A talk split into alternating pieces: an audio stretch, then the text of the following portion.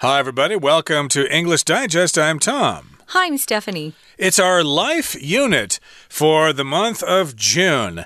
With life, we are alive, and therefore we're able to listen to this program. Isn't life great?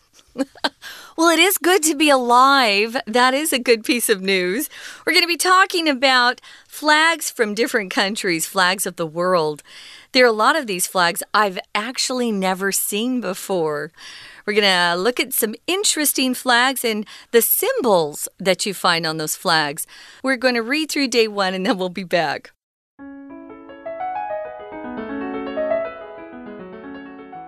Every nation in the world has its own flag. These colorful banners often symbolize something about the country or a significant moment in its history. Let's take a world tour of national flags and learn the fascinating stories behind them. It's impossible to list them all, but we've picked out some splendid specimens. Stripes. France's flag, with its vertical stripes of blue, white, and red, has been influential in the design of many others. It was adopted after the French Revolution, when the people of France overthrew their rulers, and thus represents the revolution's principles of liberty, equality, and fraternity. Red and blue are the colors of Paris and the uniform worn by civilian soldiers who took part in the rebellion. White, meanwhile, has always appeared on French flags and represents the nation. Crosses. The Nordic cross is on the flags of the main Nordic countries Norway, Sweden, Denmark, Finland, and Iceland. The cross is never centered, but placed closer to the flagpole. It represents Christianity. Central crosses can be seen on the flags of England, Switzerland, and others, while diagonal crosses show up on the flags of Scotland and Jamaica. Astronomical signs. Numerous flags bear astronomical signs like the moon, the sun, and stars. Flags from Muslim countries like Turkey, Malaysia, and Pakistan often have crescent moons. A sun representing the Inca god beams on Uruguay's flag.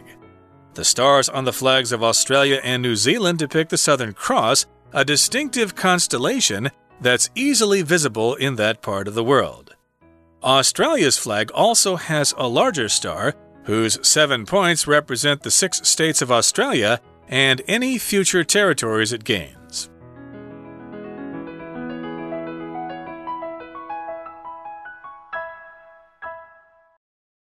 Okay, everybody, it's time for us to explain the contents of our lesson for today. We are talking about flags. A flag is a piece of cloth that flies in the wind. It's usually on top of a flagpole, and it represents some kind of political entity, okay? Most of the times it represents a country, but it could represent other things like there are state flags in the USA, provincial flags in Canada, and I believe there are prefectural flags in Japan. Yeah, we've got flags for a lot of different things. Um, when I was growing up, I had a group of friends, and my grandpa had built a playhouse in the backyard that was big enough for little kids to sit in. And we had our own flag. Our flag was meant to tell people um, that we had our own club, and if the flag was up, you could come visit. But if the flag wasn't flying, we were not home. So, a lot of uh, different flags exist for different reasons. We're mainly focusing on a country's flag. So, we're going to raise the colors. If you see this phrase, guys, raise the colors just means to raise the flag. So, every nation in the world does have its own flag. I think they're all very interesting. Uh, when Tom was reading, I kept thinking, well, France has um, similar colors to ours, although we have some gold in our flag as well but the red, white, and blue sounds very American to me. So these are colorful banners. A banner is usually a long strip of cloth or paper, and you can put slogans on it or phrases. I remember when um, one of my best friends was coming home from being gone for a couple of years abroad we had a banner at the airport that said, Welcome home, Alex. So you can make banners for different things. Maybe you made a banner for Mother's Day or Father's Day, and you can put those up. Um, but Usually they're made out of uh, cloth if they're nice, but you can make them out of paper too. Uh, banners are quite common here in Taiwan for various events. Like if your university is having its graduation ceremony or something, yeah. there's probably going to be a big red banner uh, up above the stage with the Chinese characters written in white. That's how I usually remember them. Uh -huh. And uh-huh. these banners uh, represent various functions that are going on. But you could also refer to a flag as a banner, although flag is the more common term. Could you recognize the flag? Of India, for example. No. So in, you couldn't, huh? Oh, no, not India. pretty easy, actually. But in uh -huh. any uh-huh. case, they are colorful banners and they symbolize something about the country or they symbolize a significant moment in its history. Uh -huh. Now, let's take a world tour of national flags and learn the fascinating stories behind them. If something's fascinating, it is very, very interesting. In fact, it is so interesting that you just can't wait to know more about it. Yeah, it's fascinating. Or the verb form would be fascinate. If something fascinates you, uh, it holds your interest. It's pretty. Uh, um, I don't know, it's something you can't look away from. You really like it. So, yeah, it's fun to learn about other countries, and uh, their flag is part of their national symbol, you could say. So, we've got. Uh, We've got a world tour we're going to take you on over the next couple of programs. It's impossible to list all the countries and their national flags and all the stories behind them, but we've picked out some splendid specimens. When you see this word specimen, I often think of science. Uh, you know, when using those microscopes and looking in a microscope, which uh, blows everything up that you're looking at to a larger size so you can see uh, what you're looking at, that's a specimen. Or if you go to the, the hospital and they want to take your blood, um, they'll often talk about needing a blood specimen. Here it's just another way to say a good example of something. So we're going to be looking at some great examples of flags around the world. And uh, we'll talk about flags that have stripes. Uh, the ROC flag does not have stripes, but the American flag does have stripes. Uh, it has 13 stripes to represent the original 13 colonies, and then it has 50 stars to represent the current 50 states. But of course, lots of flags around the world have stripes, and you know, they could be thick stripes or they could be thin stripes. And let's talk about the thick stripes of the French flag. So, France's flag, with its vertical stripes of blue, white, and red, has been influential in the design of many others. So, yeah, if you see France's flag, uh, you've got red, white, and blue, or blue, white, and red, whichever order it's supposed to be in. Uh, lots of those European flags have a similar design, like Italy's flag. Uh, what is that? Green and white and red. And then the flag of Ireland is a very similar design. Yeah, Ireland is uh, very similar to uh, Italy's, you're right. I'm more familiar with European flags and, say, uh, the Asian flags, except for, um, of course, Taiwan. Mm. I would know Taiwan and China. And, uh, but yeah, India. I couldn't tell you what India's looks like. So it says here that uh, it's got vertical stripes. Vertical, guys, goes up and down, horizontal stripes go across. So, um, ladies, especially out there who want to look thinner, or gentlemen, you'll want to wear vertical stripes and not horizontal stripes. That's a little fashion tip for you today.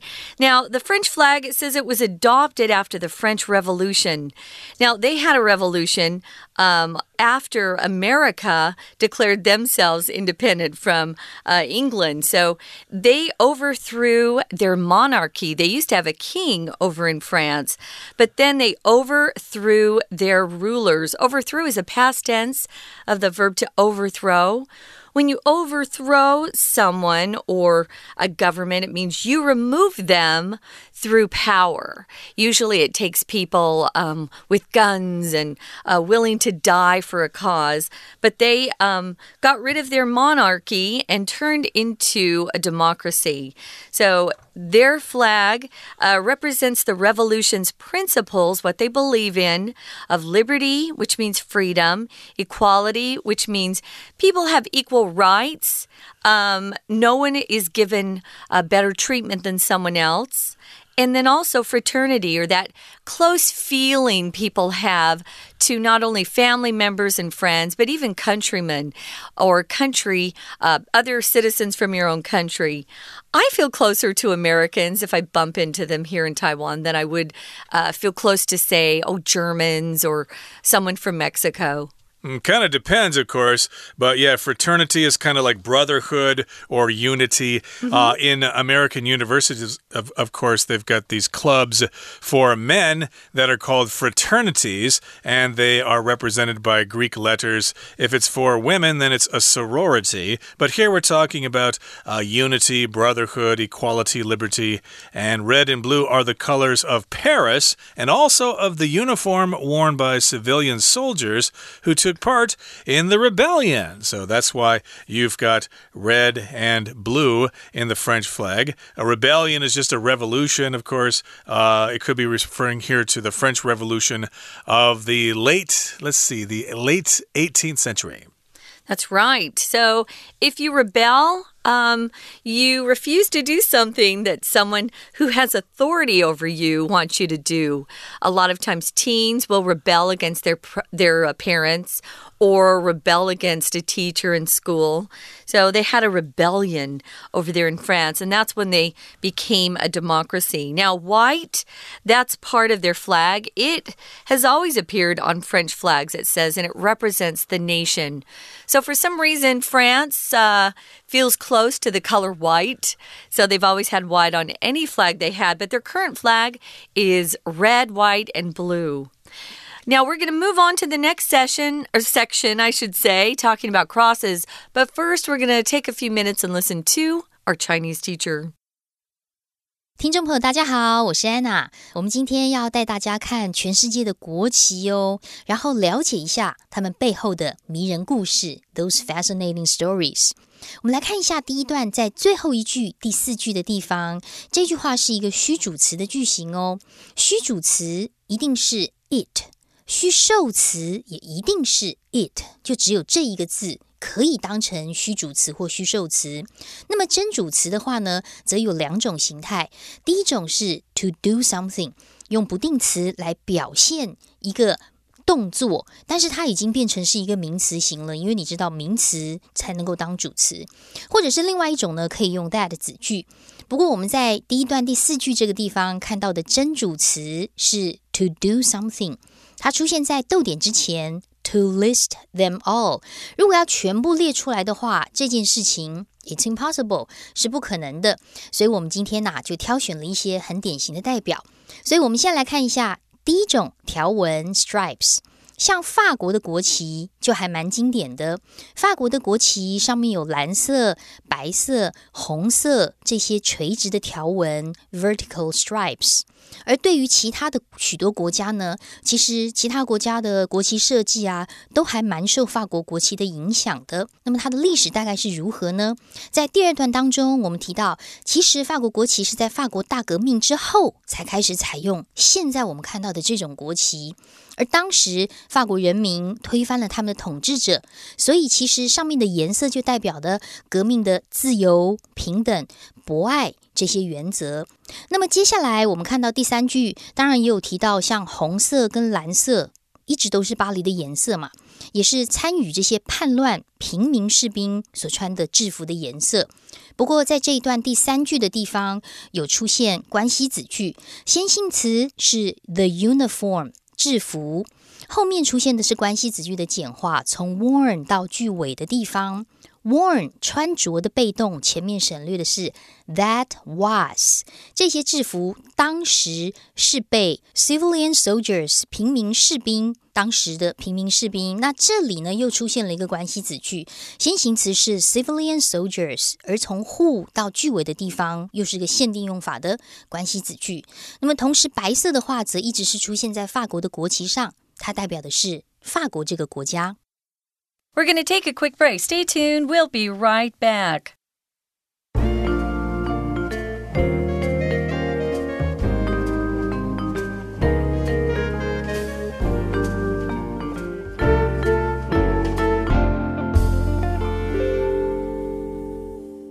Okay, let's continue to talk about national flags. And they do have some uh, patterns, I guess you could say, Yeah. or categories. Uh, we talked about flags that have stripes, and we mentioned the example of France's flag. It's got three vertical stripes of blue, white, and red. And other flags in Europe have a similar design, uh, although some other flags in Europe have horizontal stripes, like the Netherlands, I believe, are red, white, and blue, although I'm not sure of the order there. Their stripes are horizontal, as are the stripes on the flag of Thailand. They've got uh, red stripes and a blue stripe and some white stripes there, I think, or mixed around, something like that. I don't have an example right here, but in any case, we've got a new pattern here of crosses, okay? Crosses. And usually the cross represents Christianity, and the Nordic cross is on the flag of the main Nordic countries which are Norway, Sweden, Denmark, Finland, and Iceland. So those are the Scandinavian countries, also referred to as the Nordic countries, the northern countries of Europe. Yeah, Nordic re refers to uh, Scandinavian countries, as Tom said. It's in Northern Europe. The cold countries, I call them. Um, those are great places to visit, though. If you get a chance, you should definitely go. I have never been to Iceland. I would love to go. So, the cross that we're talking about is never centered. If you center something, you put it in the middle of whatever you're talking about. So, the cross isn't in the middle or in the center. Um, it's placed closer to the flagpole. A flagpole is that long pole that a flag usually is flown from. So it represents Christianity. That's what that particular cross represents. So central crosses can be seen on the flags of England, Switzerland, and others while diagonal crosses show up on the flags of Scotland and Jamaica.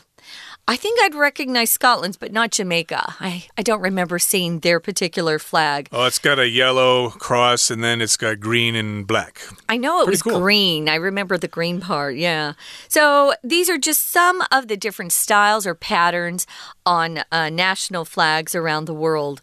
Moving on, we've got astronomical signs. So interesting that some countries would put those on their flags. Indeed. So these, of course, are signs that are in the sky.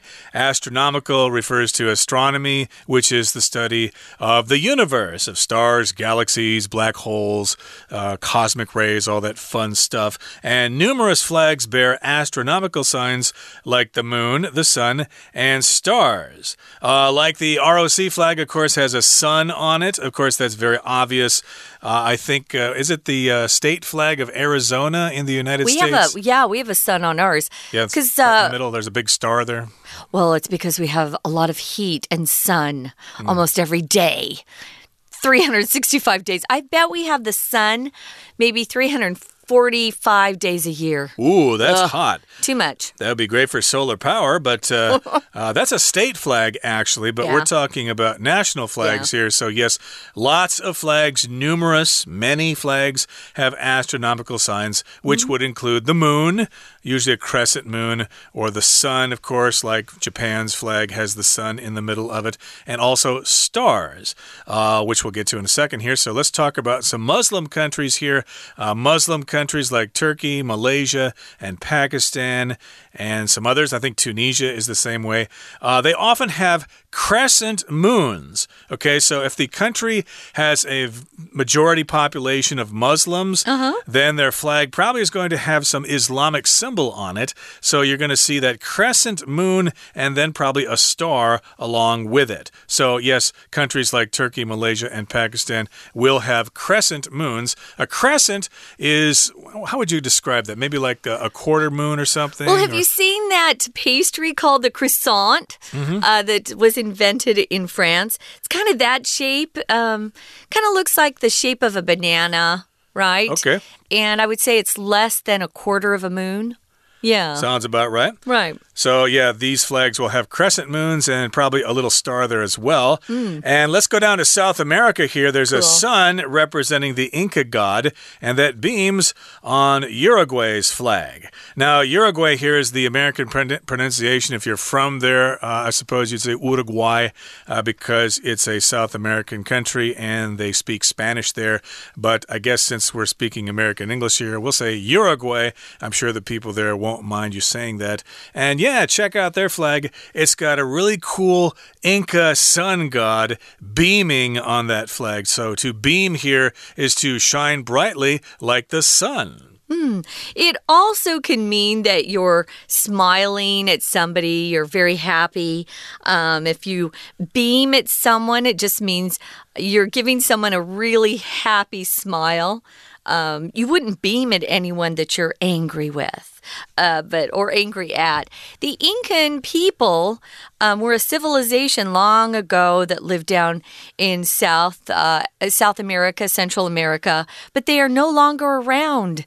They are completely gone. They killed each other off. So, um, this sun god smiles upon uh, the people as they look upon the flag in Uruguay, or if you want to say that Spanish pronunci pronunciation is Uruguay. So, it's very different. Now, the stars on the flags of Australia and New Zealand.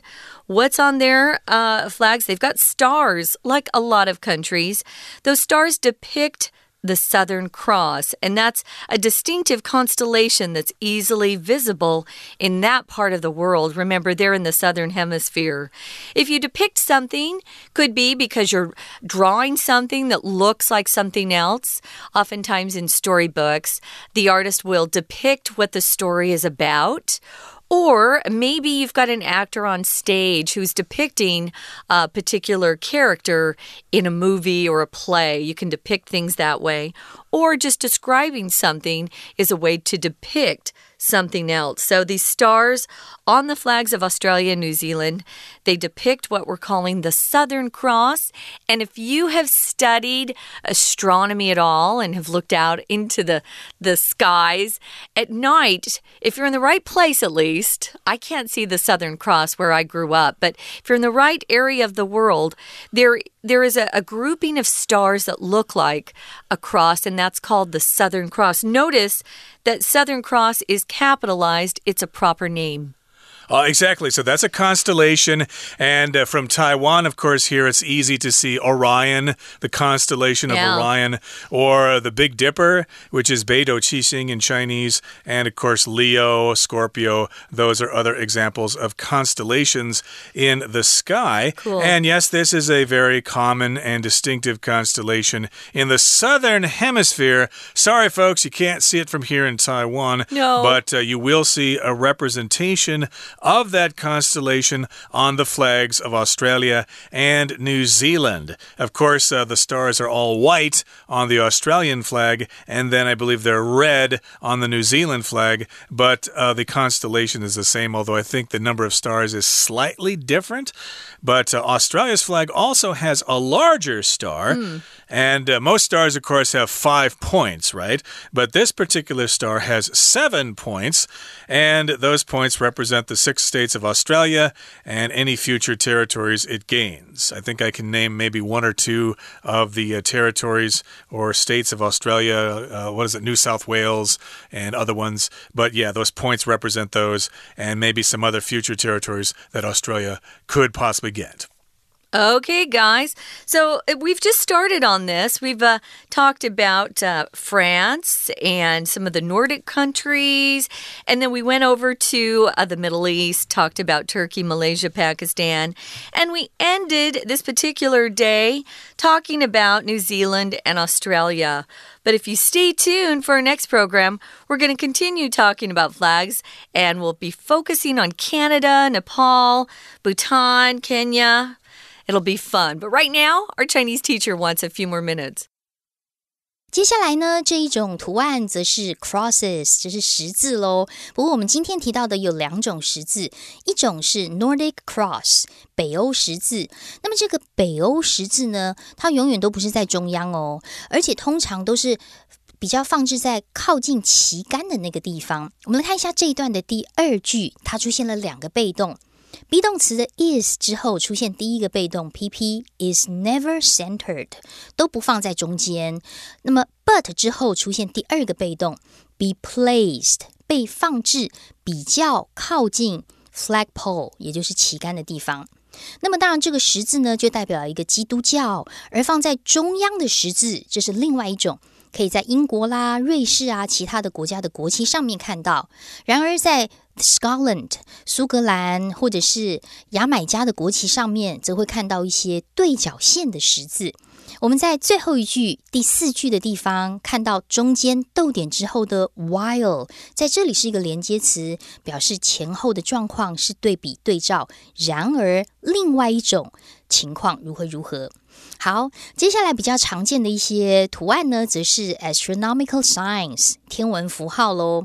那这些天文符号大概有哪些呢？像是月亮、星星啊、太阳。我们这样一说，大概你就有印象了。许多国旗上都会有这一些天文符号，像是土耳其啊、马来西亚还有巴基斯坦这些 Muslim 的国家呢，他们国旗上面通常都会有 crescent moons 新月形的月亮。那么在乌拉圭的这个国旗上呢，则有一个代表印加神的太阳在照耀着。我们看一下最后一段，这边第三句出现了关系子句哦，而且是简化后的关系子句。先行词是 a son，后面 representing 本来是 that represents，关系子句结尾到 God G O D 后面这个地方。好，那么接下来还有像澳洲、纽西兰国旗上的星星，则是描绘着南十字星座。南十字星座呢，是一个很独特的星座哦。